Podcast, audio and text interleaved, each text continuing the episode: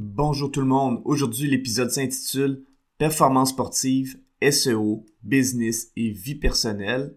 Et j'ai enregistré cette entrevue, où est-ce que je suis en entrevue, avec un ami de longue date. Avoir un commerce électronique est tout un défi. On vit souvent des déceptions ou de la frustration. Que faire pour rentabiliser mon commerce en ligne? Qui engager pour m'aider à réussir? Comment évaluer le ou les professionnels qui ont le mandat de rentabiliser mon commerce électronique et de le transformer en véritable actif numérique? Vous écoutez Commerce électronique et actif numérique avec Nicolas Roy. La raison d'être de mon podcast est très simple. C'est d'aider les propriétaires de commerce électronique à comprendre, contrôler et posséder leur commerce électronique et les composantes qui l'entourent. Parce que je crois sincèrement que c'est la meilleure manière de rentabiliser à court terme et de se bâtir des actifs numériques qui prennent de la valeur à long terme. Cet épisode de podcast est une présentation de Printease. Il y a quelques mois, je suis allé visiter les frères Alex et Sean Scoropad. Alex et Sean sont les propriétaires de Printease, qui est une entreprise spécialisée dans l'impression de vêtements avec des technologies avant-gardistes. Printease est situé à Granby. Je vous encourage à aller voir ça. Printease a aussi un beau gym et un beau studio d'enregistrement. Bien que je connaissais pas Sean, je connais Alex depuis environ une quinzaine d'années.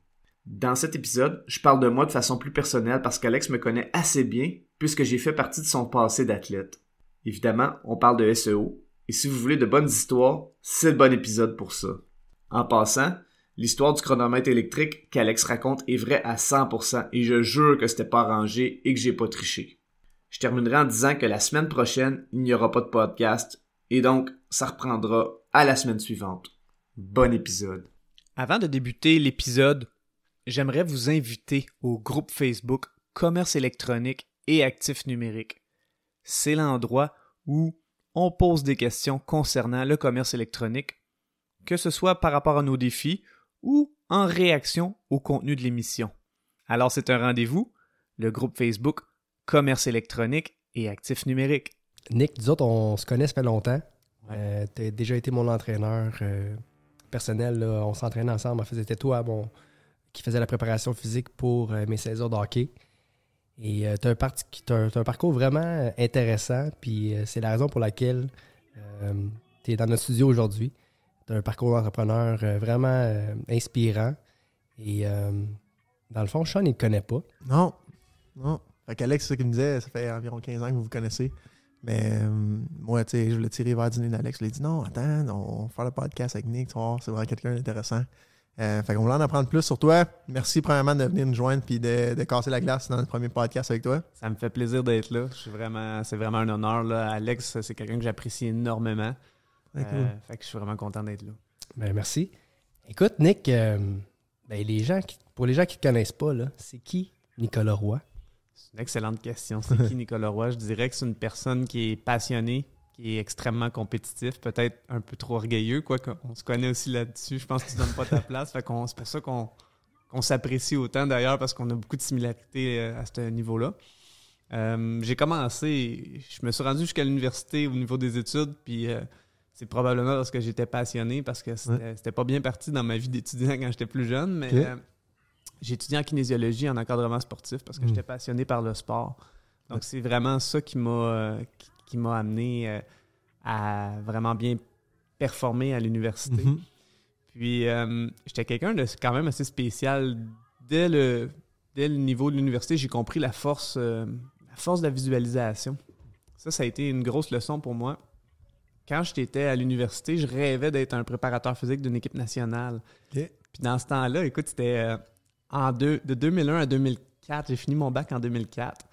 Puis dans ce temps-là, Roots, euh, la compagnie de vêtements, faisait Ouais. des polars rouges équipe Canada. J'avais mon polar rouge, je le portais tout le temps dans les cours. Le monde riait de moi. J'avais l'air d'un- petit coon, là, mais je portais mon polar rouge. Mais moi, dans ma tête, c'était comme j'allais être le prochain préparateur physique, prochain. Puis c'était Wow. vraiment ça que je voulais être. Puis euh, bon, à la fin du bac, le monde commençait à y croire un peu. Mais cinq ans plus.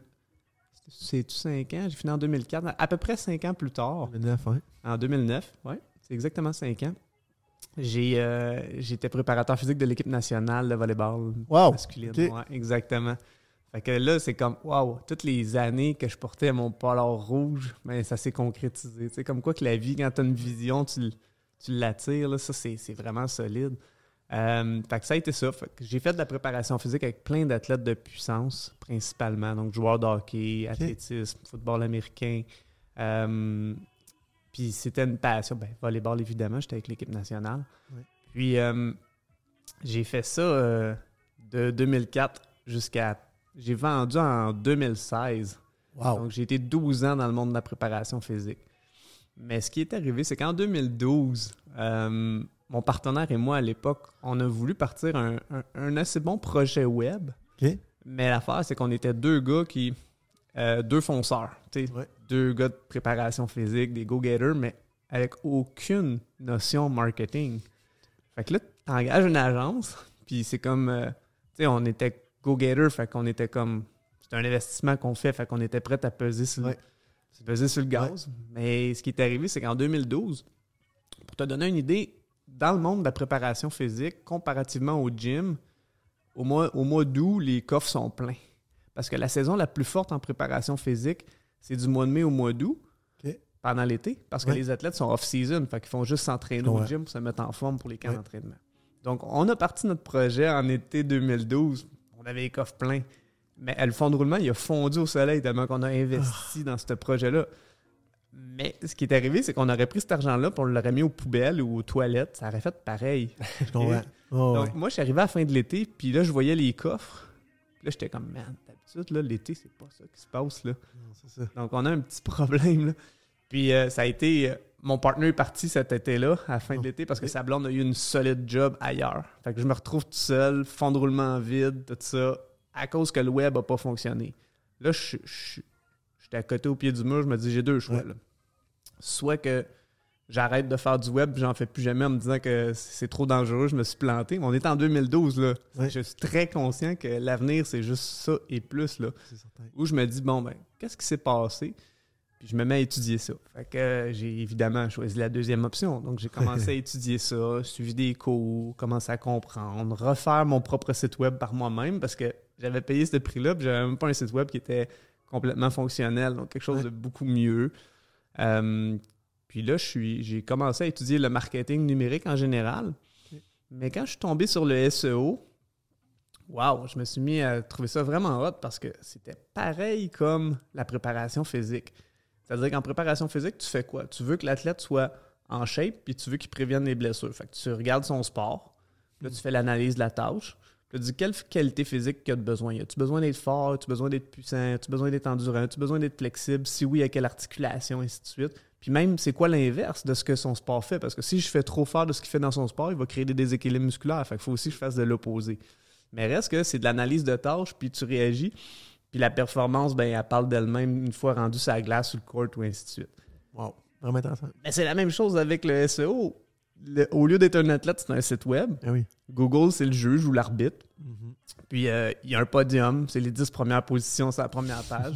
Puis c'est quoi que ça prend pour faire ranker le site web? Tu fais une analyse de la tâche, tu trouves les corrélations, tu espionnes les autres sites web. Tu dis, OK, lui, il a ça, ça fonctionne bien. Lui, il en a moins, puis il est deuxième. Lui, il en a encore moins, il est troisième. OK. Fait que c'est comme, tu regardes le podium, quel athlète est le plus fort, quel athlète est le plus technique, et ainsi de suite. C'est un peu la même affaire. Ouais. Fait que je me suis mis à faire du SEO. Là, mon site web fonctionnait super bien. Fait que là, c'était comme, OK, c'est cool. Ça fonctionne pour moi. J'ai suivi des cours, ça fonctionne. Là, j'ai commencé à prendre des petits gigs on the side en même temps que j'étais préparateur physique. C'était le fun. C'était le fun. Euh, j'ai commencé, j'ai aidé des sites web qui se sont mis à sortir sur, euh, sur Google. Je continuais à être préparateur physique.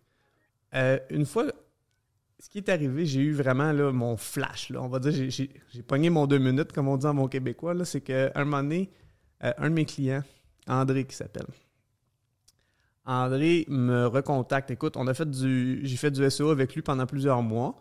Puis à un moment donné, on a arrêté de travailler ensemble parce que son SEO, il était C'est boosté. trop bien. Il était Ouais. boosté. Je veux dire, à un moment donné, et- et- puis moi, c'est ça, le- ce qui est le fun, c'est qu'à un moment donné, les clients arrêtent de travailler avec moi parce qu'ils sont vraiment bien référencés. Puis là, je leur dis juste, ben, écoute, si ça va bien, continue. Je veux dire, t'as plus Ça- besoin de moi. Parle de moi en bien, mais si t'es toujours ranké, t'es là, t'es là. T'as plus besoin de moi, là. Fais juste amortir l'investissement que t'as fait avec moi, puis même que si tu vends ta business, ça va avoir une meilleure valeur parce qu'elle mieux 100%. sur Google. Mais là, lui, justement, il m'appelle à peu près 3-4 mois après, puis il me dit Nick, j'ai vendu ma business. Là, je suis comme hey, cool, je suis content pour toi. Tu sais, moi, j'étais encore entraîneur dans ce temps-là. là. Ouais. Il me dit là, je dis Qu'est-ce qui me vaut ton appel? Il dit Il fallait que je te le dise. Il dit euh, C'est une compagnie de- d'Angleterre qui m'a acheté. Lui, il est au Québec, il est basé à Montréal. OK. Je dis euh, Ah ouais, c'est le fun ça. Il dit Oh, ouais, ils ont payé pour ma retraite. Là, je fais Waouh, ok, c'est cool, André. Wow. Il dit ouais. Il dit euh, la raison pourquoi je t'appelle, c'est que quand je leur ai demandé euh, pourquoi ils voulaient m'acheter autant, il dit on essayait de, de- de te battre sur- en SEO pour sortir pour le marché, puis t'étais partout, man. On n'était pas capable, on a gossé un peu, on a dit you know what, let's buy him. Puis On a Wow. décidé de faire un offre qu'elle allait pas refuser. Incroyable. Fait que là, moi, je suis entraîneur, j'entends ça. Puis là, je suis comme Hey, j'aurais-tu pu avoir une cote là-dedans, moi? Je pourrais-tu faire ça avec ma business? Ben oui. Qu'est-ce que je fais? Hey, là, là, là, j'ai commencé, le hamster a commencé à rouler. Ouais. Puis, euh, tu sais, quand tu es dans l'entraînement, tu es dans la passion, t'aides les athlètes, tout ça, mais tu es un peu comme un professeur à l'école, tu sais. Tu es juste un éducateur athlétique, dans le fond.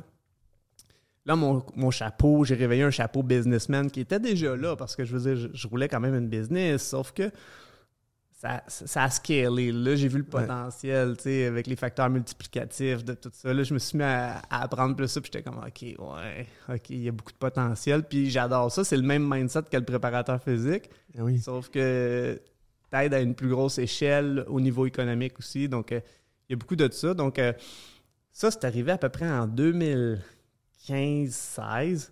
OK. Fait que là, là je- le monde aussi, quand j'étais en préparation physique, mes collègues, pas les athlètes, s'en rendaient pas compte, mais mes collègues commençaient à savoir que j'avais d'autres Ouais. intérêts. Là, j'étais comme j'en parlais beaucoup, tout ça. Puis après l'été, j'ai, j'ai off- offert, euh, j'ai fait une offre. euh, j'ai dit à mon partenaire, tu veux-tu m'acheter, puis tout ça. Puis Ouais. c'est entendu, puis c'est le même que ça s'est fait. Comment ça, tu tournes la page puis tu continues dans l'SO? Exactement. Mais là, Bon. Nick, là, avant qu'on parle de SEO et ta nouvelle carrière, là, je me demandais, je vois souvent des, des- dans ma tête Nick qui saute par-dessus un auto. Veux-tu veux-tu nous parler un peu de ça? Ouais, ça c'était en 2012. Euh, c'est pas en 2000. euh, à peu près, ouais. C'était un petit peu avant, je pense en 2010. Euh, dans ces coins-là. Ce qui arrive, c'est que ça s'est fait une première fois avant. J'ai fait ça, la première fois que j'ai fait ça, c'était en 2006. Je sais pas si vous connaissez ce film-là, c'est un vieux film, tu sais, ça s'appelle Hung Back Non. avec Tony Jaa. OK. C'est un film d'arts martiaux, c'est vraiment mauvais comme film, mais le gars, c'est un.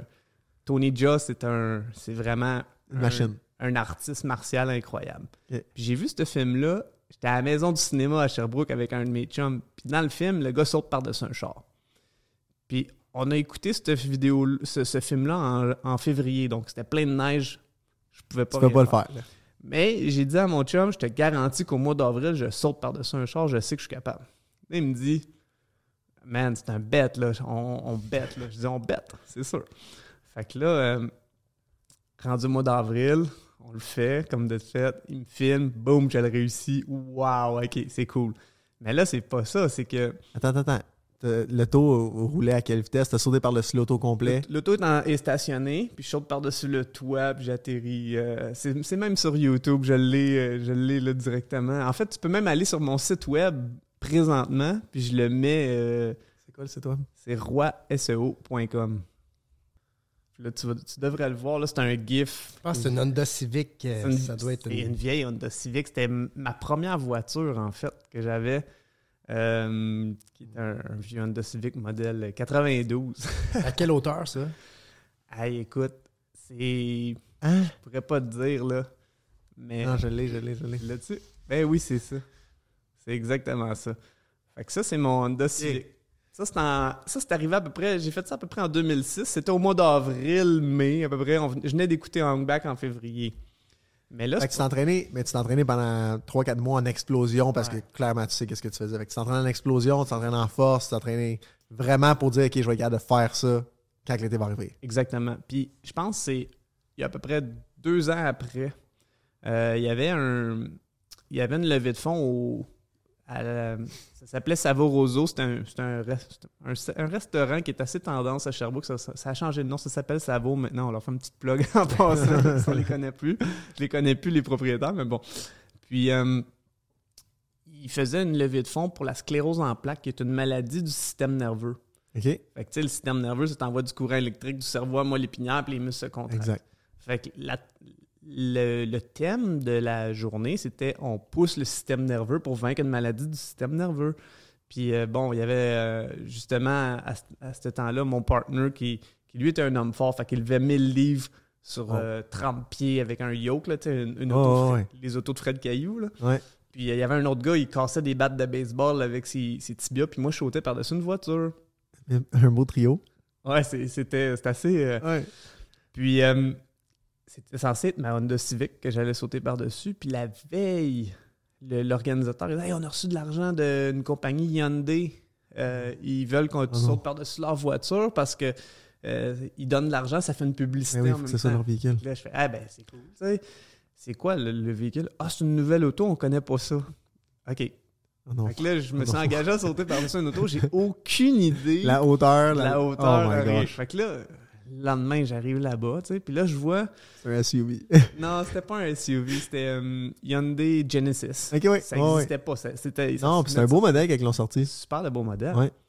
Mais l'affaire, c'est que un, un Hyundai Genesis, là, c'est pas aussi haut que mon Honda Civic C'est 92. large. Mais c'est large. C'est vraiment large. Fait que là, qu'est-ce que ça signifie? Ça signifie qu'il faut que j'arrive pas mal plus vite.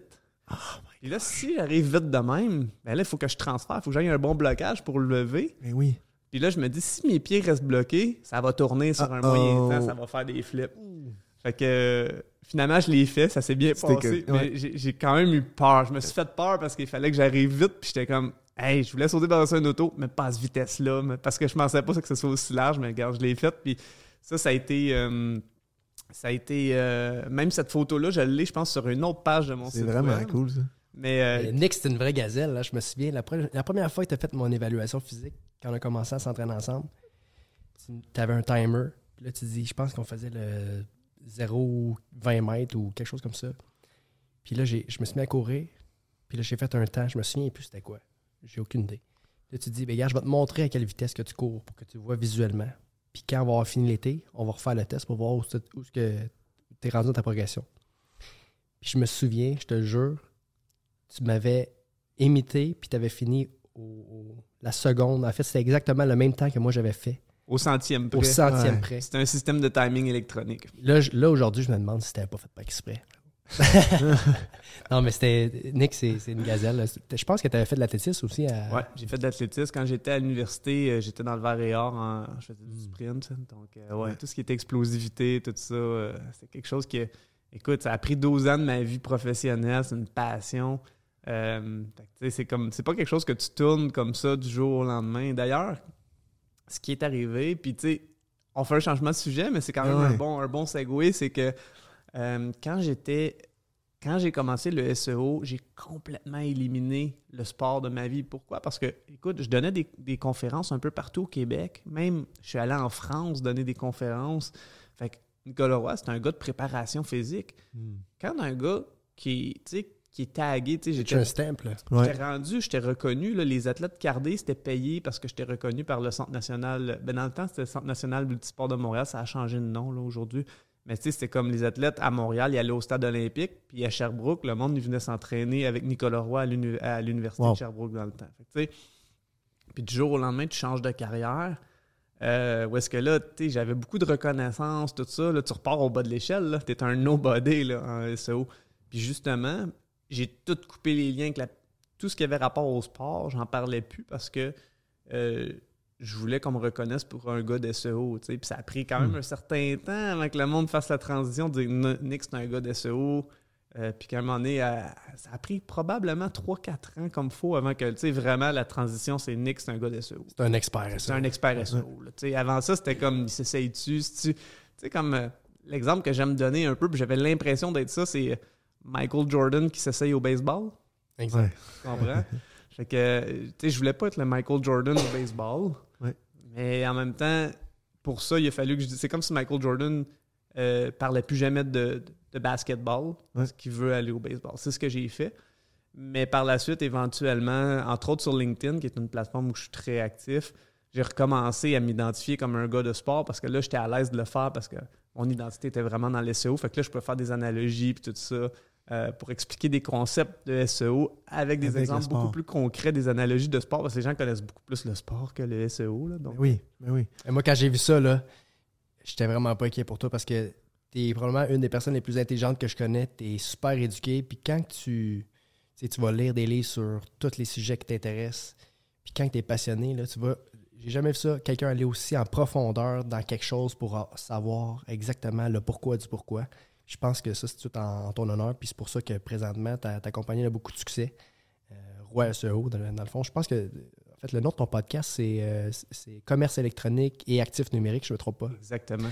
C'est moi, en fait, euh, en venant ici aujourd'hui, j'ai j'ai écouté deux épisodes. C'est des épisodes de quoi 15-20 minutes en moyenne. En moyenne. C'est vraiment intéressant pour euh, tous les entrepreneurs qui ont une entreprise. Je pense que le, le SEO, c'est vraiment pas un aspect à négliger. Je pense que c'est. En fait, c'est probablement une des choses les plus importantes euh, pour un site web, puis pour une image d'entreprise. Puis bon, tu sauras nous en parler euh, davantage. Oui.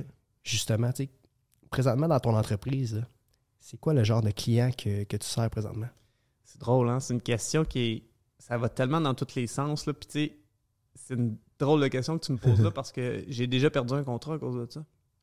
Parce que la personne m'a dit Ouais, mais c'est quoi ton client euh, poten- C'est quoi ton meilleur client j'ai répondu, puis j'ai peut-être eu l'air un petit peu fantasme ou fendant en disant ça, mais j'ai répondu au client Moi, là, peu importe ta business, si tu es sur Google, moi, ma business, c'est Google. Si ton site Mm. web a besoin de séduire Google, moi, c'est Google, je suis orienté Google. Fait que ta business, je peux l'aider si tu veux qu'on l'aide, si tu es prêt à investir pour ressortir. Puis la personne, ah, mais moi, je veux un expert euh, dans mon domaine. Puis là, finalement, j'avais perdu ce contrat-là. Mais tout ça pour dire que ça peut aller dans tous les sens. Tu sais, je peux autant avoir un avocat qui veut sortir pour euh, un terme comme, euh, je sais pas, moi, on, on dit avocat Montréal, peu importe c'est quoi le terme, peut-être plus spécifique que ça, là, avocat de la, de la famille, admettons, Oui. Montréal. Bon. Ou ça peut être un quartier de Montréal. Ou ça peut être euh, une entreprise de commerce électronique. Hum, Ça peut être, euh, ça peut être de n'importe quoi. J'ai, j'ai même un compétiteur de printing, je le nommerai pas, mais qui fait euh, effectivement là. Donc, euh, tu sais, effectivement que le SEO, si la personne a une bonne marge bénéficiaire, c'est plus facile. Mais j'ai des commerces électroniques qui n'ont pas beaucoup de marge bénéficiaire, mais ils vendent tellement en volume que ça reste quand Ouais, même intéressant, intéressant. de le faire aussi, effectivement. Mais euh, je te dirais que ce- le préalable que ça prend, c'est pas tant une industrie qu'un mindset. Il faut que les gens aient une mentalité d'agriculteur. Un agriculteur, il sème au printemps puis il va, il va récolter à la fin de l'été. Il va peut-être récolter deux fois par été, là, mais je veux dire, si tu es du genre à vouloir avoir des résultats immédiatement, là, tu sais, que tu plantes puis que tu es en train de creuser dans la terre avant que les racines aient le temps de prendre, tu n'es pas fait pour le SEO. Donc, c'est pas tant l'industrie, c'est la mentalité au niveau administratif de dire quand. Est-ce que je suis prêt à investir pour me bâtir un actif numérique? D'ailleurs, c'est pour ça que Mhm. mon podcast s'appelle Commerce électronique et actif numérique. Euh, plutôt que de vouloir avoir du, du short, ça, ça prend les deux en fait, là, Le choix. effectivement. Mais dans mon cas, je suis vraiment un- le gars qui, euh, puis d'ailleurs, de par l'histoire que je vous ai racontée avant, j'aime bâtir l'actif numérique de la personne. Euh, oui, pour qu'il monétise à court terme puis à moyen terme, mais aussi pour euh, Le long terme, penser à la revente de son entreprise éventuellement avec une valeur qui est augmentée. Fait que 100%. Puis Qu'est-ce que je suis curieux, qu'est-ce qui a changé depuis 2016 quand tu as commencé à faire du SEO puis aujourd'hui? La façon que tu traites peut-être tes clients ou la façon ton thinking, tu sais, ça change, ça évolue? Ça change énormément. Je te dirais, ben, premièrement, euh, à la base, ma compréhension, euh, tantôt j'en- j'en parlais un petit peu là, du marketing numérique avec, euh, bon, tu as une vision globale du parcours client, puis après ça, quand tu es dans le marketing numérique, tu peux avoir ce qu'on appelle une approche en T, où est-ce que la barre verticale au-dessus, c'est vraiment toute ta vision du marketing puis du parcours client. Puis après ça, tu as une barre verticale du T qui va être ta profondeur de quelque chose. Ben, avant, j'avais quasiment juste une barre verticale. Ça veut dire que j'étais très, très, très ranker, mais je comprenais pas tout du, parcours client, puis de tout ce que je- tu peux faire pour euh, euh, optimiser la valeur euh, en termes de. pour que l'expérience client soit bonne. Maintenant, j'ai vraiment une compréhension très, très globale. ce qui fait en sorte que des fois, je. C'est drôle parce que je parlais, j'ai donné une conférence en SEO dans une entreprise qui sont des, qui sont des planificateurs stratégiques pour entreprises. OK. Donc, eux autres font de la, de la planification stratégique. Puis, ils m'ont engagé pour faire pour, pour parler SEO. Ouais. Puis, euh, une chose qui m'a fait réfléchir, euh, c'est qu'à un moment donné, un des, un des copropriétaires, ce sont plusieurs propriétaires, il m'a dit, tu sais, Nick, il dit, euh, c'est hot parce que tu as tellement une bonne vision du parcours client qui dit, tu pourrais quasiment être un planificateur stratégique. là. Il dit, je te vois aller, tout ça, puis c'est comme, euh, tu comprends la game, là, tu comprends. Alors qu'avant, quand j'étais quand j'ai fait ma transition d'entraîneur, j'avais encore juste un mindset de facteur de performance puis Ouais. de ranker. euh, où est-ce que là, j'avais pas une compréhension. J'ai pas fait de- d'é- d'études en business. hein. Moi, j'étais un gars qui a étudié en performance, puis après ça, j'étais allé dans l'SEO parce que c'était de la performance aussi. Donc, il y a eu une transition où est-ce que j'ai étudié énormément la business par la suite. J'ai lu Ouais. beaucoup de livres là-dessus. Puis là, j'ai commencé à comprendre des choses qu'auparavant, j'étais- juste un ranker avec une barre verticale si on continue avec l'analogie du thé. Puis en fait, tu as vécu aussi l'expérience avec plusieurs clients qui ont fait en sorte que tu as appris sur plein d'autres entreprises, plein d'autres business, qui fait en sorte que quand tu parles à des nouveaux clients maintenant, tu as une expérience, un bagage. Exemple, le client que tu parlais tantôt que tu as perdu, ben, maintenant aujourd'hui, avec en connaissant Nick, en sachant ton parcours, en voyant comment tu es quelqu'un qui se commet puis qui veut apprendre, qui veut s'impliquer dans les entreprises, euh, je pense qu'il a peut-être manqué sa shot, comme on dit, là, mais il aurait pu euh, facilement comprendre que tu étais un expert de Google, mais tu étais aussi un expert de la personne puis des entreprises, de pouvoir rentrer dans l'entreprise puis devenir comme un caméléon puis d'apprendre qu'est-ce qu'ils font, tu sais. Parce que clairement, c'est pas juste de mettre un message sur, euh, sur Google, c'est de pouvoir transmettre réellement qu'est-ce qu'est l'entreprise, right? Mais tu sais ce qui est arrivé, hein, c'est que cette personne-là, c'est drôle que tu fasses mention de cette personne-là, parce que cette personne-là est revenue dans ma vie euh, deux semaines. Wow. Puis tu sais quoi, c'est pourquoi? Parce que c'est deux entreprises sœurs, OK? Puis il y en a un, il y a une des deux compagnies qui faisait affaire avec moi, était super satisfait. Puis lui, il cherchait un gars d'SEO, puis ils ont, ils ont dit, hey, affaire avec lui, nous autres, on est super contents. Puis lui, c'est ça, il m'avait posé cette question-là, Mm. puis j'avais dit, ben écoute, moi, je suis spécialisé en Google, pas nécessairement une entreprise comme telle, c'est plus un mindset. Ouais. Puis euh, ça fait de ça à peu près trois ans. Puis là, il est revenu. Euh, il m'a parlé récemment. Là, Hey, j'aimerais, j'aimerais ça faire du SEO avec toi. Tu sais. Ouais. Comme, Hey, les choses peuvent tourner. Hein. Exactement. Non, 100%. Non, mais c'est, super bien dit. Euh, surtout quand tu dis, ben, tu tu, le client, tu y parles, tu y envoies ça, puis il dit, ah non, mais tu es un gars d'SE, tu es plus Google. Mais moi, je trouve que ta réponse, quand tu dis, je suis un expert de Google, puis moi, c'est, ma plateforme où qu'il faut que je transmette tout le message pour que ton, ton client puisse te voir, en fait. Euh, moi, personnellement, moi, ça m'aurait rassuré, ça, d'entendre ça en tant que business owner, parce que c'est moi, l'expert de ce que je fais, puis je veux te le transmettre pour que toi, tu puisses bien sais, le, le- le divulguer sur Google pour que moi, je puisse ressortir. Parce que Absolument. je suis clairement pas expert de Google, moi, puis c'est pour ça qu'on fait sais quoi? affaire avec des. Tu sais quoi, j'ai, t'as raison, j'ai appris sur des industries. Là, Tu entre autres, euh, j'ai, j'ai une des entreprises d'ailleurs qui est en train de devenir un industry disruptor euh, dans son entreprise. Puis, euh, écoute, c'est de l'épilation laser. Ok. L'épilation laser, c'est une industrie qui a quand même pas tant bonne réputation pour différentes raisons. Entre autres, souvent, les femmes se, se font promettre des, des, des- des résultats permanents, puis des fois ça Mm. revient, alors que ça peut être vrai, ça peut être faux, tout dépendant. Ou des fois, il n'y aura pas de douleur, finalement, il y a des douleurs ou des brûlures, des choses comme ça. Ouais. Mais eux, c'est des, c'est, des femmes, c'est des kingpins de OK? euh, l'épilation laser. Mais je te dis, là, je suis, rendu- je suis quasiment rendu un expert en épilation ça. laser. Tellement qu'ils m'ont tout appris, là, je suis comme, moi, je passe, ils me donnent toute l'info, puis moi, il faut que je la fasse sortir, puis c'est comme, c'est trippant. tu m'expliques comment ça fonctionne, là, parce que c'est quoi votre avantage, comment vous différenciez des autres. Ben oui. Puis euh, j'apprends beaucoup sur plein d'industries. Ça aussi, c'est le fun parce que, comme Alex le disait, c'est vrai que je suis quelqu'un de très curieux de nature. Oui. Fait que, euh, quand je me commets dans une entreprise, je me commets beaucoup. Donc, euh, c'est pour ça que d'ailleurs, j'accepte pas n'importe quel projet. Il y a des projets que je vais refuser parce que je suis comme, c'est contre mes valeurs. euh, Ouais. Je veux pas aller là, puis j'ai je suis pas, j'ai pas d'intérêt à être curieux là-dedans. C'est c'est Mhm. rare que ça arrive, mais c'est déjà arrivé. En tout cas, moi, j'ai déjà fait affaire avec toi pour euh, mon ancienne entreprise. Puis c'est une entreprise d'Estrée, à Stansted, plus précisément, un petit village sur le bord des lignes. Et puis, le, le- le défi, c'était de- de- d'être sur la première page à Toronto. Mm. Et euh, c'est un domaine très, très euh, niche, si on veut. Donc, euh, Nick a relevé le défi. Et si je me souviens bien, à l'intérieur d'environ 3 ou 4 mois, on était rendu sur la première page, je pense troisième dans les résultats. Deux troisième, ça variait. Puis ça, on n'avait pas d'adresse physique là-bas. Là, que, euh, on a travaillé, en fait, je pense. en tout cas, je sais pas exactement ce que tu as fait, mais je, sais un petit peu. Je pense que tu as fait des collaborations avec euh, des gens qui écrivaient des articles sur la construction. Fait que ça l'a fait monter le ranking du, site web.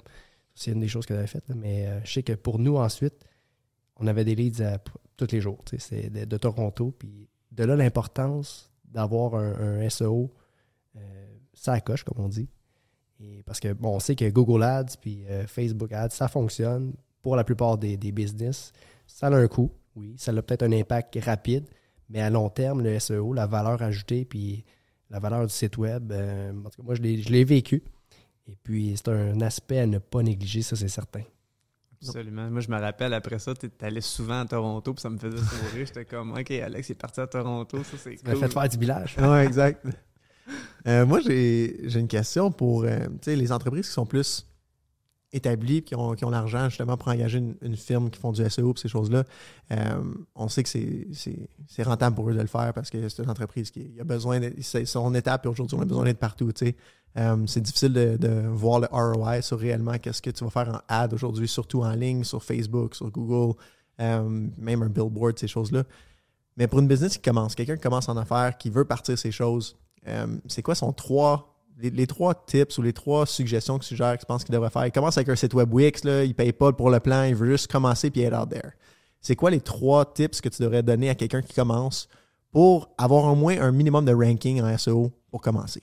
Je dirais, il y a trois facteurs qui sont super importants. OK? Euh, le premier, c'est, euh, bon, il y en a quatre, on va dire. OK, quatre. Le premier, c'est le nom de domaine. Si Oui. ton nom de domaine, euh, il y a le mot-clé dedans, ça va t'aider. OK? Mm. Je comprends, il, il y a beaucoup de choses avec ça parce que, bon, si ton entreprise a un, un nom de brand, puis tu veux respecter ton brand, puis tu veux être juste le nom du brand, c'est correct. Ça va Ouais. juste prendre plus de temps à sortir. Euh, D'un autre côté, si tu as juste le nom de domaine, tu deviens une commodité. Tu n'as pas de brand, tu n'as pas d'identité. L'hybride entre les deux, c'est le nom de ton brand plus un mot-clé. C'est Ouais. ce qu'on appelle un partial match domain. Le, le EMD, c'est exact match domain. Ça, c'est juste ton mot-clé dans, dans ton nom de domaine. Tu vas vite ranker, mais tu n'auras pas d'identité de marque. Non, c'est ça. Quand c'est juste l'image de marque, ben là, oui, c'est vraiment bon pour ton- ton identité, mais ça va être un petit peu plus long à ranker parce que Google doit trouver la crédibilité de la marque. Mais supposons que tu dis je veux avoir une identité puis je veux sortir relativement rapidement, je dirais prends un PMD où est-ce que tu as ton nom de branding plus un mot-clé. tu sais. OK. Puis là, tu prends l'extension, euh, ben, tu prends l'extension que tu veux, c'est pas trop grave. Ouais. Euh, souvent, il y en a qui aiment le .ca s'ils sont locaux, mais tu sais, si tu vas à l'international, euh, .ca, Ouais. c'est limitatif. Sinon, par la suite, les URL. Tu sais, mettons que tu dis la page, bon, on peut donner l'exemple de Alex avec son ancienne entreprise, ben, c'était un, un produit, ben, c'était le nom du produit, puis c'était à Toronto, ben, on faisait le nom de la compagnie .com, barre oblique, nom du produit, tiret Toronto. Brillant. fait que là, déjà là, Google, avec l'URL de la page, il peut pas. Il, dit OK, ouais, euh, ça doit sortir ça. Ensuite de ça, c'est ton, ton H1. Le H1, c'est le plus gros titre d'une page. OK. Ben, il faudrait que tu ailles le nom du produit avec la, ville Toronto, si on continue avec cet exemple-là. Puis le, le title tag, ça, c'est le titre bleu dans les résultats de recherche de Google. Oui. Ou le titre dans l'onglet en haut. Le H1. La Euh, H1. c'est- pas nécessairement le H1. Le H1, c'est le gros titre que j'ai parlé précédemment. Le, le title tag puis le, le H1 peuvent être différents, mais il faut que dans ton H1, ton, ton H1 t'as- ou ton T1 pour titre 1, tu aies le mot-clé le mot-clé que tu cibles. Donc, admettons produit Toronto. Ouais. Puis il faut que tu l'ailles dans ton, dans ton title tag aussi, dans ta, balise de titre en français Ouais. Qui est dans le petit onglet en haut ou euh, dans le titre bleu euh, dans Google. Puis finalement, ben, ben déjà là, avec ces quatre points-là, -là, tu en as 100%. déjà beaucoup. Tu peux le mettre dans la métadescription aussi, c'est-à-dire la description en dessous du titre bleu sur Google. Ouais. Euh, là, Google, déjà là, avec ça, tu as, déjà 4-5 points qui vont t'aider. Moi, ce que je dis, c'est que ta, ta direction, puis ta suspension, puis ta, ta carrosserie est déjà bien alignée. Là, après ça, tu peux continuer avec d'autres trucs. Ouais. Puis après ça, tu, vas, tu peux aller vraiment travailler sur le moteur, mais au moins, tu es bien aligné. en Moi, t'as une bonne base. là. C'est ça. Puis la plupart des website builders aujourd'hui, Shopify, Wix, nomme-les, BigCommerce, euh, je pense qu'ils ont un SEO tool pour aider les gens à juste mettre le pied dedans puis pouvoir aligner. Mais déjà, là, avec les. Tu juste l'idée de quelqu'un qui veut vendre un produit, exemple à Toronto, mais qui est à Granby, juste de faire attention à ce URL, comme que tu viens de dire. Wix va pas le suggérer de faire ça, mais il donne l'option de le changer. Fait que c'est brillant, tu sais, de pouvoir faire ça, puis ces choses-là, euh, pour qu'ils puissent sortir à Toronto. L'autre chose aussi que euh, je vois souvent Alex, il me dit tout le temps, il dit, il dit faut qu'on poste sur Google, notre Google Ads, tu sais, notre petit. euh, en fait, Google My Business. Google. My Google My Business. Business qui est rendu Google Profile. Il a changé de nom. Il a changé de nom. Ouais. Euh, mais tu sais, ça, je pense que c'est un must pour quelqu'un qui commence, d'au moins pouvoir s'afficher sur Google pour que Google sache, hey, regarde, j'ai un site web qui est connecté avec mon, mon Google Profile, exact, c'est ça? Mhm. Euh, avec mon Google Profile pour qu'il puisse avoir une identité. Euh, Est-ce que c'est vrai que ça peut être mauvais pour la localisation? Exemple, quelqu'un quelqu'un veut vendre à Toronto, mais qu'il a son Google Profile enregistré à Granby. C'est c'est un peu moins évident. Effectivement, il- faut faire attention, c'est ça. certain. Effectivement, on fait des tests, puis finalement, euh, moi, moi j'ai vécu ça avec une entreprise qu'on l'a mis, euh, on a mis une adresse, puis avant, elle n'avait pas d'adresse, puis là, elle sortait moins bien parce que Google, avec l'intelligence artificielle, c'est un commerce électronique, puis il disait, Mm. bon, euh, sachant que vous êtes localisé à Sherbrooke, Ouais. ben, probablement que vous, si quelqu'un tape BC, même si on a une page BC, mais qu'il voit qu'il n'y a pas de Google My Business en BC, il va peut-être choisir une entreprise plus proche du BC pour les Mm. délais de livraison. Ouais, je comprends. C'est pour ça que ça. Écoute, mais c'est, on- je suis pas Ça dépend du 100% type de business encore, c'est ça. Mais avec les observations, je me dis, il y a des entreprises, des fois, on est peut-être mieux de pas le mettre. Mhm. Mais c'est sûr que si tu cibles ton marché proche, puis que tu es proche, hey, c'est sûr qu'il faut. Là, Ben oui. c'est, c'est tellement important. Un must. Ce que je- quand je t'entends parler, là, je me rends compte que c'est un domaine qui évolue à vitesse Constamment. grand V. C'est incroyable. On dirait que c'est comme David contre Goliath. On essaie de voir qu'est-ce que la machine de Google va faire, puis comment on peut trouver notre chemin à travers ça. tu sais? Comment, comment tu t'ajustes avec euh, tes clients? Je vais te donner une analogie qui vient du sport encore là, puis c'est l'inverse dans le sport. ok? Dans le sport, tu as, les lab- t'as les laboratoires de dopage, puis tu as les laboratoires antidopage.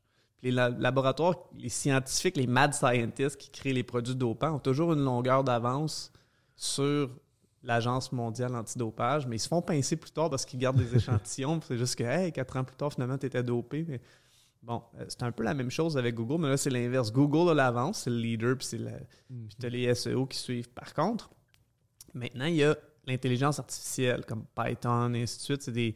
C'est où est-ce que tu peux aller chercher beaucoup de data, puis tu peux entraîner, euh, dans le fond, ta machine, ton intelligence artificielle, à espionner Google. Puis avec ça, ça vient que là, c'est une guerre d'espionnage, parce que là, Google, lui, essaye de changer plus souvent. Donc, Google change ses algorithmes beaucoup plus souvent qu'auparavant, parce qu'il sait qu'il y a du monde qui, qui l'espionne, puis qui ont des outils, puis qui peuvent aller chercher beaucoup plus de data, puis qui peuvent gé- gérer beaucoup plus vite. Parce que, tu sais, si tu un site web qui a 10 000 pages, là, c'est pas à main que Ah, tu vas changer non. tes title tags, tes métadescriptions, tes C'est descriptions impossible. de produits, ainsi de suite.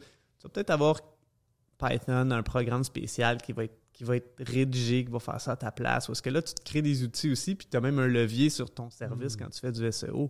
Eh oui. Mais effectivement, que ça nécessite, euh, ça nécessite beaucoup, beaucoup de travail euh, d'espionnage. Tu as besoin d'avoir des outils avec toi. Euh, puis c'est là que ça évolue. C'est pour ça que là, moi, je suis présentement, je travaille beaucoup avec ça, apprendre à coder, et ainsi de suite, pour améliorer toujours tes outils plus, pour mieux espionner Google. Wow. C'est vraiment intéressant. J'ai écouté un de tes podcasts récemment, tu parlais comme quoi qu'en 2022, tu voulais te lancer plus dans la création de contenu. Y a-t-il une raison pour laquelle tu, tu veux te lancer là-dedans? En fait, la, création de contenu, euh, les sites web qui sont actifs puis qui publient régulièrement, euh, Google les considère comme plus crédibles. Donc, c'est super important de créer du contenu.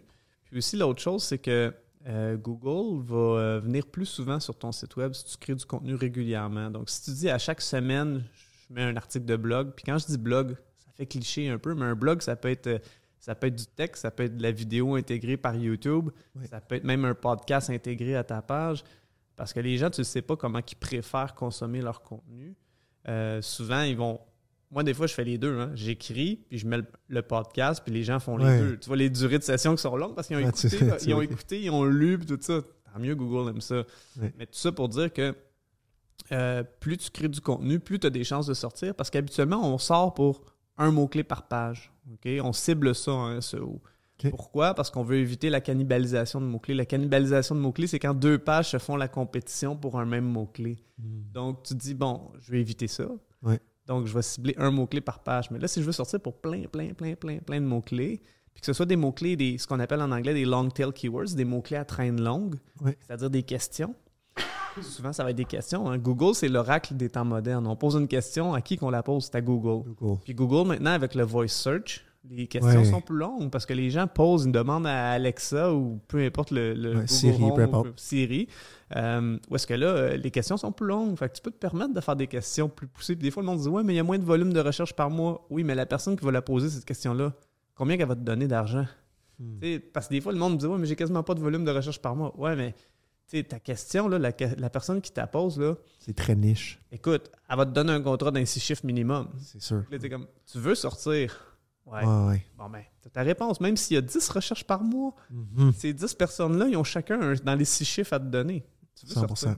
Non, c'est comme ça, me- ça me donne un peu une, une analyse à Alex qui disait souvent, tu sais, euh, mon père qui est plus dans le public postal, puis dans le guerrilla marketing, comme tu sais, on va faire des, des, postales, on va cogner aux portes, on va faire ces choses-là.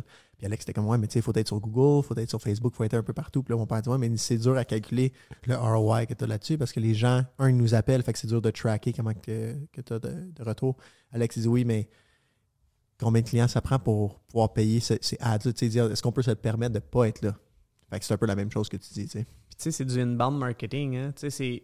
La majorité du marketing, c'est un marketing d'interruption. C'est-à-dire que Mm. tu es en train de faire tes affaires, tu- même, même quand tu es sur ton fil d'actualité, que ce soit Ouais. Instagram, peu importe lequel, tu te fais interrompre. Oui, il y a des bons filtres. Oui, il cible bien, mais ça reste que tu n'es peut-être pas au bon timing. Tandis que quand tu demandes à Google puis que tu poses une question, Hey man, I'm all in. Donne-moi l'information, je suis là, là, je suis en inbound, c'est moi qui ai posé la question, je veux une réponse. Fait que souvent, Ouais. on dit le bon message à la bonne personne au bon moment.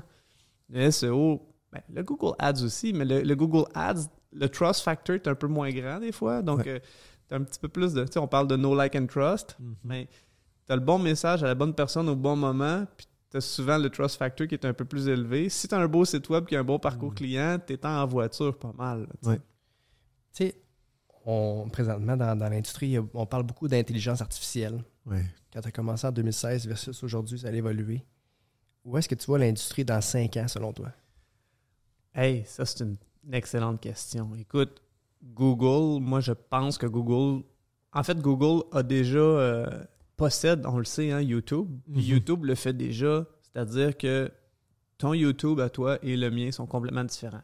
Parce que tu n'as pas les mêmes intérêts vidéo que moi. Donc, quand tu fais une recherche, mais même quand tu arrives sur ton compte, euh, c'est pas les mêmes vidéos que moi. Mais je pense qu'éventuellement, Google va être encore plus précis dans ses recherches. Chaque personne va avoir des résultats différents en fonction de son profil. Fait que là, le SEO, ça va être un SEO de persona, c'est-à-dire que tu veux sortir pour quel persona, OK, ce persona-là, là, il persona-là, sort comme ça. Fait que là, il va falloir qu'on l'in- du, du AI pour tracker ce serait quoi les résultats de recherche de telle personne Mm. et de telle personne, puis là, quel SEO qu'on fait en fonction de telle persona qu'on veut cibler. Mais ça va être un SEO qui va être encore plus efficace, mais qui va nécessiter plus d'analyse. Fait que Moi, Oh. je pense que c'est là qu'on s'en va. C'est brillant. Ça, vient d'ouvrir des portes dans ma tête d'exemple que tu veux vraiment cibler un type de, de client X, Y, Z. Euh, tes SEO peut être en fonction de qu'est-ce que ces personnes-là aiment, qu'est-ce que ces personnes-là font, comment ils comment même vont formuler leurs phrases pour faire une recherche. Euh, je pense à nous autres dans le domaine de, l'impression, exemple, tu penses à, des bands, merch bands, qui veulent faire du linge, comparé à une compagnie euh, qui font de la construction. Tu veux les cibler totalement sais, Mais au bout de la ligne, on fait juste faire du linge imprimé. Mais comment que tu vas les cibler dans un futur de AI, comme que je peux comprendre, avec Facebook, avec YouTube, comme que tu dis Instagram, euh, qui, va, qui reconnaît beaucoup plus la, la propriété des gens, qu'est-ce qu'ils aiment, comment ils suivent les choses, faire des SEO envers ça. Méchant challenge, mais c'est trippant. Ça va être un méchant challenge, mais en même temps, tu te dis que euh, autant YouTube que Netflix le font déjà, mais Ouais. tu sais, Google possède YouTube. Que Mhm. L'historique, puis tout ça, ils sont déjà habitués avec ça. Puis là, c'est de le, mettre en place. Puis tu sais, ça commence déjà un petit peu. Tu sais, je donne un exemple. Souvent, je dis aux gens, euh, tape SEO Montréal pour voir si je suis sur la première page pour ma crédibilité. Puis moi, j'habite Ouais. dans le fond du bois, mais je sors quand même sur la première page de Google, habituellement aux alentours de 5, 6, 5e, 6e position. Mais il y a des gens, des fois, que je suis pas dans le top 10. Mais tu sais, Hein? bon, ils n'ont pas la même recherche, ils ont peut-être pour X, Y raison, ils n'ont pas les mêmes résultats. Mais Google aussi fait ça euh, des fois. Euh, puis ça, ça peut être gênant quand tu fais un rapport à un client. Tu dis, hey, tu es en quatrième position, puis finalement, il regarde, ben non, je suis en huitième.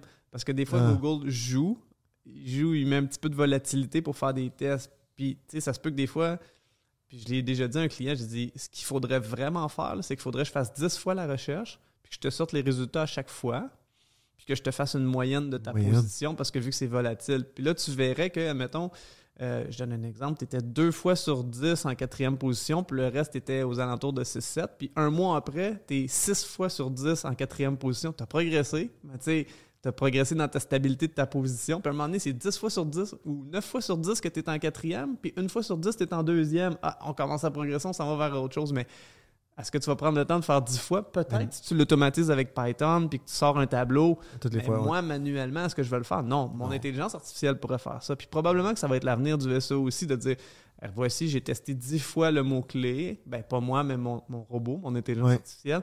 Voici ta moyenne. On le fait le mois suivant. Regarde, tu t'es amélioré, oui, mais à, à l'œil, peut-être que toi, quand tu vas faire ta recherche, tu ne l'observeras pas. Mais moi, je te dis que maintenant, tu es rendu euh, euh, un 4 fois sur 10, alors qu'avant, tu étais 2 fois sur 10 en première position, par Mhm. exemple. Comment on fait pour euh, mesurer l'impact des changements puis des, des améliorations dans le SEO? Tu sais, je sais que je me souviens, tu me faisais un rapport mensuel. Voici, on est rendu où, sur quelle page on est rendu pour tel mot-clé? Mais y a-tu d'autres critères qu'on regarde? En fait, euh, c'est une très très bonne question. On va regarder différentes choses. On va regarder premièrement, euh, c'est quoi le. Bon, ça c'est. Ça donne une idée, c'est pas monétisable, mais ça nous donne quand même une certaine idée. C'est quoi le nombre d'impressions? Le nombre d'impressions, c'est le nombre de fois qu'on apparaît dans Ouais. les résultats de recherche de Google, que le monde nous voit. Après ça, bon, on veut, c'est quoi le nombre de clics? hein? Le clic, c'est la personne qui a cliqué. Puis entre les deux, on a un bon click-through rate, c'est-à-dire un taux de clic par rapport au nombre d'impressions? L'autre chose qu'on va regarder, c'est euh, bon, le nombre de visiteurs avec Google Analytics. On va avoir une certaine idée. euh, c'est quoi la proportion des visiteurs? Euh, SEO, direct, euh, social, référencement de d'autres sites web, des backlinks dans le fond. Oui. Puis en fonction de ça, on va dire est-ce qu'on est bien, euh, est-ce qu'on est bien stable. C'est-à-dire que euh, autant j'aime avoir des clients qui ont un 35-40% qui viennent d'SEO. Quand j'ai du monde qui ont 70%, je viens nerveux, parce que je dis, garde, là, C'est trop. Comme pas bien balancé. Il faut que tu investisses dans d'autres sources de visiteurs. Parce qu'il y en a qui ils trippent. Puis, tu sais, quand je vois des 70%, là, je suis comme, man, euh, ce, serait, ce serait bon que tu réinvestisses ailleurs. Je comprends, tu as vraiment acheté l'idée que ton, ton site web avait vraiment une belle valeur, qui prenait, qu'il y avait de l'appréciation, puis oui, il monétisait. Mais tu es quand même vulnérable à si Google décide de nous taper. Oui, je fais des méthodes de white hat, c'est-à-dire du, du SEO clean, tout ça, mais on sait jamais. C'est quand même Mhm. oui, c'est naturel, mais reste que tu es à la merci, tu aimes te diversifier aussi. là. 100%. 100%. Euh, J'ai une autre petite question. Euh, je trouve ça vraiment intéressant. tu es une entreprise qui est rendue au point de dire tu faisais du SEO à l'interne, tu pensais que tu étais bon, puis là, tu es comme OK, ça devient un petit peu trop gros pour moi. Je veux engager quelqu'un à l'externe. Euh, je veux engager un Nick. C'est quoi la meilleure manière d'intégrer cette personne-là que tu vas engager? Dans ton, entreprise pour que ça soit seamless, pour que tu puisses avoir le meilleur rendement possible? Je sais que tu peux pas juste engager quelqu'un qui fait du SEO puis tu expectes qu'il va faire les posts pour toi, qu'il va faire les, les- tout le contenu. Je sais que tu- tantôt tu parlais, tu voulais faire un peu de création de contenu, mais euh, comment que tu peux dire à une entreprise voici la meilleure manière d'approcher quelqu'un qui fait du SEO pour avoir la meilleure optimisation? Comment que tu fonctionnes, toi, pour t'intégrer? Est-ce que tu utilises Slack? Est-ce que tu utilises juste des courriels? C'est quoi? comment ça fonctionne avec Nick? En fait, euh, je vais souvent, moi je suis un caméléon. Euh. Fait que j'aide beaucoup les entreprises. Là, Euh, je vais regarder c'est quoi leur SOP, leur Standard Operating Procedures, donc leur Ouais. procédure, eux, puis je vais m'adapter. Donc souvent, c'est sur Slack, euh, beaucoup. Mais des fois, je suis sur Trello, des fois, je suis sur euh, Microsoft Teams. Ouais. moi, je j'ai pas une plateforme comme telle. Par contre, c'est sûr que quand c'est du travail en équipe, c'est toujours plus efficace parce qu'on est plusieurs têtes à penser. Donc, c'est certain que moi, si j'ai la personne qui est experte en Google Ads, la personne qui est experte en, en Facebook Ads, le copywriter qui est là, bon, on parle d'une grosse équipe, mais Oh, j'ai- quand même souvent accès à ça. Exact. Parce que là, tout le monde donne son opinion, puis si- là, après ça, on, on peut se challenger. La personne a une bonne idée, mais moi, je dis, ouais, OK, mais il faut le faire comme ça, sinon le SEO va souffrir. Là, tout le monde fait, Euh ou l'inverse. Des fois, le copywriter va, moi, je vais dire de quoi, puis le copywriter dit, ouais, mais ça, ça convertira pas. OK, on va le là, on trouve un, terrain d'entente où tout le monde est content. Là, donc, euh, ça, c'est très, très, très intéressant. C'est d'avoir la transparence, en fait, avec toutes tes sources de ads que tu veux faire ou tes, ta communication, tes, tes, euh, tes- tes créations de contenu que tu vas créer puis tu vas mettre out there, de pouvoir avoir une transparence avec tout le monde qui va travailler sur ça, que ce soit du SEO, du Google Ads, euh, puis une plateforme qui va super bien. Que tu as parlé tantôt, click. Euh, S'ils l'ont pas, ils devraient être downloadés ou utiliser quelque chose comme Microsoft Teams pour que tout le monde puisse se reconnecter.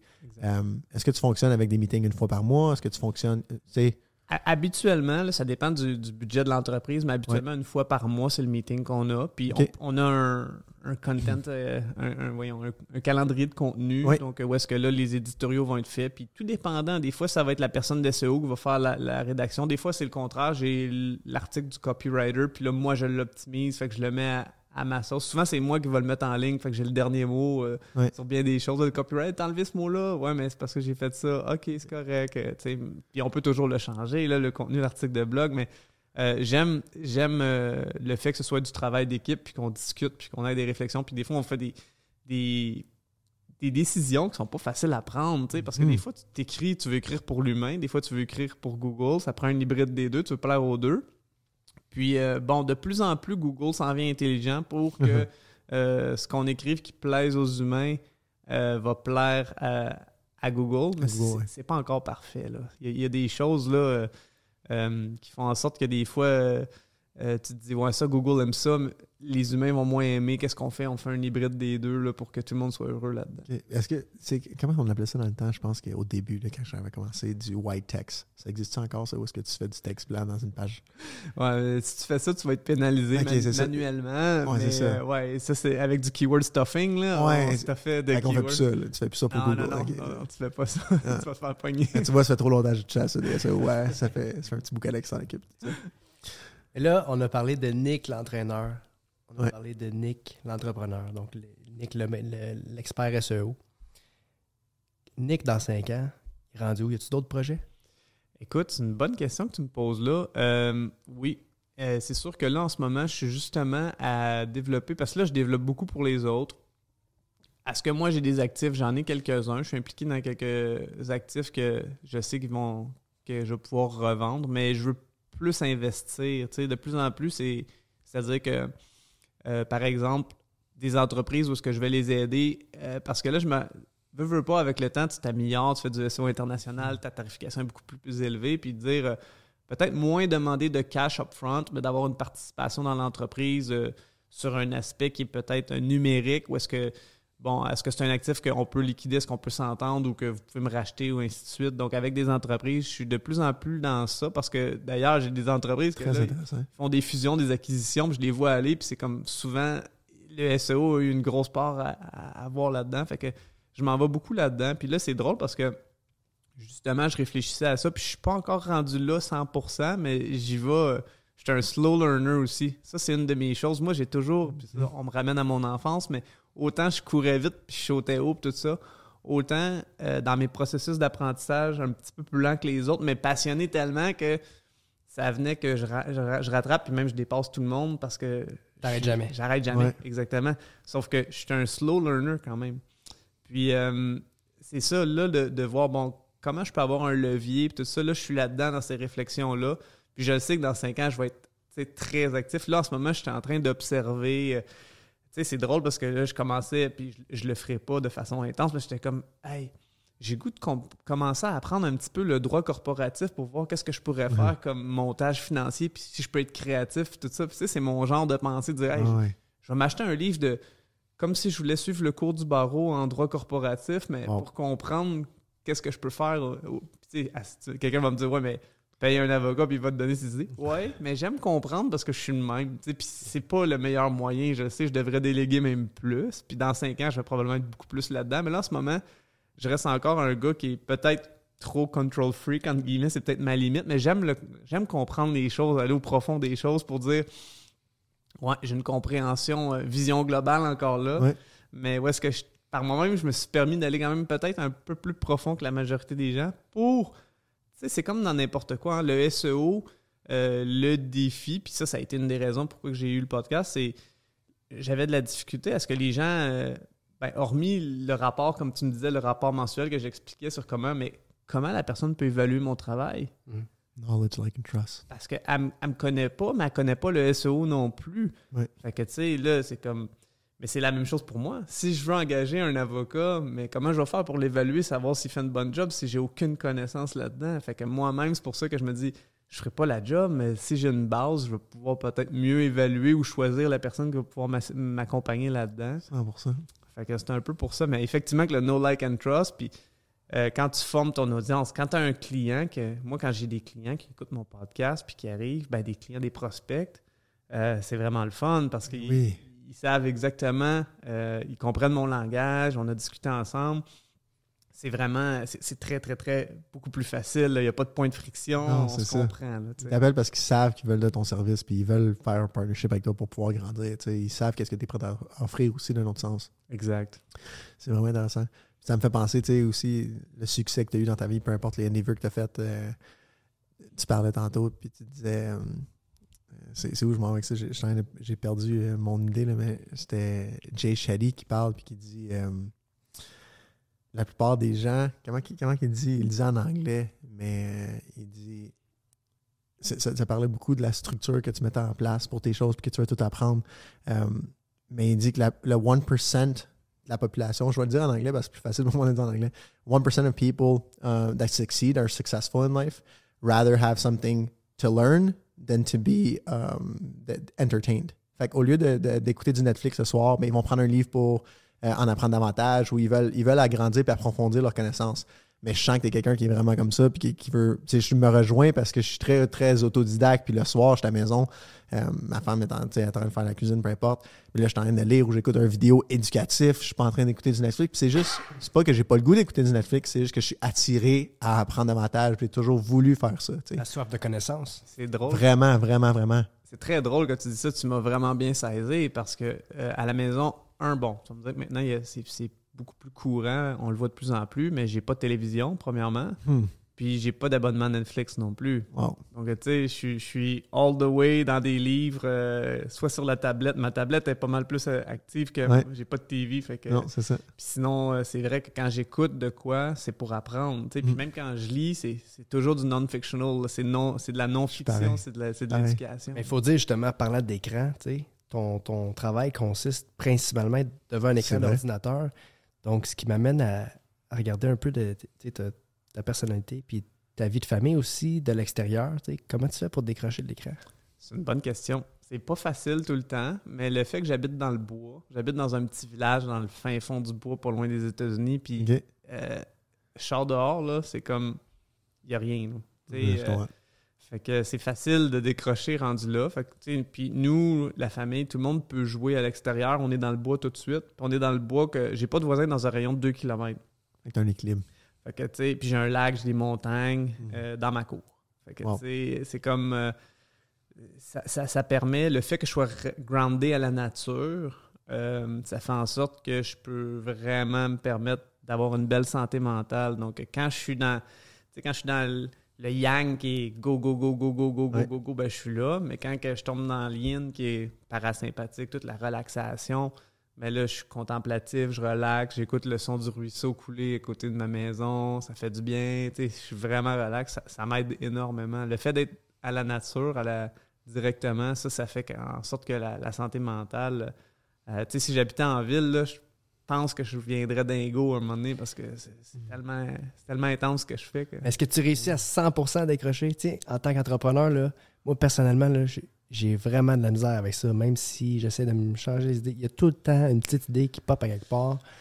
C'est pas facile. Écoute, euh, je te cacherai pas que c'est vrai que ma tête à spin, c'est comme une tête chercheuse. Tu cherches des opportunités, tu cherches des solutions à, à régler des, des défis qu'on. On peut dire des problèmes, là, mais c'est des défis, Ouais, mais tu sais que t'es quand même euh, t'es quand même là-dedans. Fait que non, c'est pas facile de. Ben, d'être présent tu sais, à 100% avec la famille. tu sais, je- moi, personnellement, je trouve que c'est un défi Mhm. pour moi, puis je pense que plusieurs entrepreneurs vivent ça aussi. C'est un défi d'être présent, présent tout le temps sur le moment, mais je pense qu'on réussit chacun à trouver nos techniques, puis pour toi, c'est peut-être d'aller dans la nature, La euh, de nature, t'entraîner. euh. Je te dirais aussi le fait que ma petite fille, bon, ma, ma fille a deux ans et demi, euh, on n'a pas de télévision. Fait que elle, quand elle est là, elle est là. Et occuper. Elle, elle a rien pour se, se divertir autre que ses parents, ses livres ou ses instruments de musique. Euh, puis on est quand même minimaliste dans les jouets qu'elle a. On veut pas trop lui en donner pour pas qu'elle. On veut qu'elle ait de l'attention sur ce qu'elle a et de l'appréciation. Fait qu'on est dans le très minimaliste.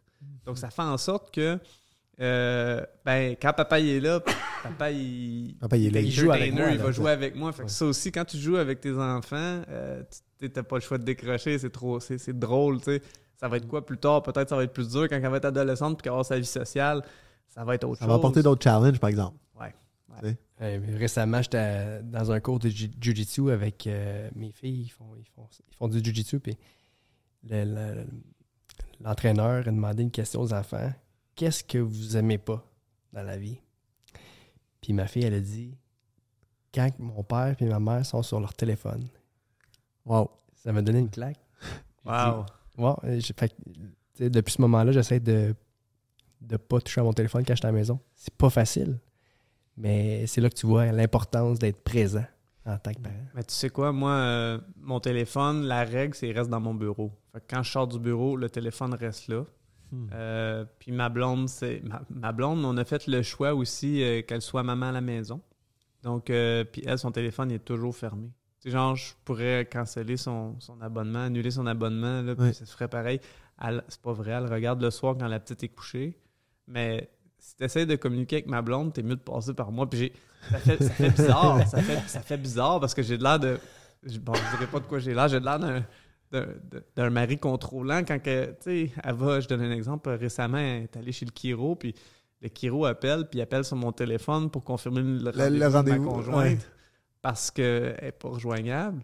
J'ai de l'air j'ai de l'air d'un mari contrôlant, mais c'est pas du tout ça, c'est parce qu'elle va être hyper présente euh, avec notre fille.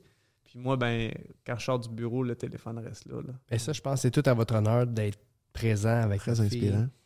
Puis il n'y a pas beaucoup de familles qui font ça, mais moi, honnêtement, je trouve que c'est probablement la façon la plus saine dans une famille moderne. les gens parlent de Netflix, parlent de...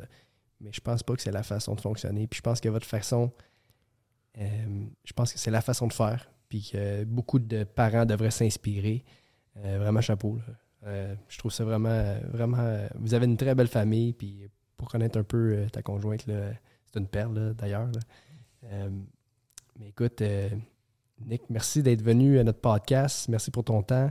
Oui. C'était vraiment euh, inspirant de t'entendre. Puis euh, je te souhaite euh, tout le succès que tu veux, euh, le bonheur pour la suite. Puis euh, ce n'est qu'un partie remise. Euh, je sais qu'on va se recroiser bientôt. Hey, merci beaucoup, ça a été un plaisir d'être avec vous. Merci, Nick. Je vous remercie beaucoup d'avoir écouté l'épisode. Si vous appréciez le podcast, je vous invite à lui donner un avis ou à le partager pour le faire connaître à un maximum d'entrepreneurs. D'ici là, je vous dis à la prochaine.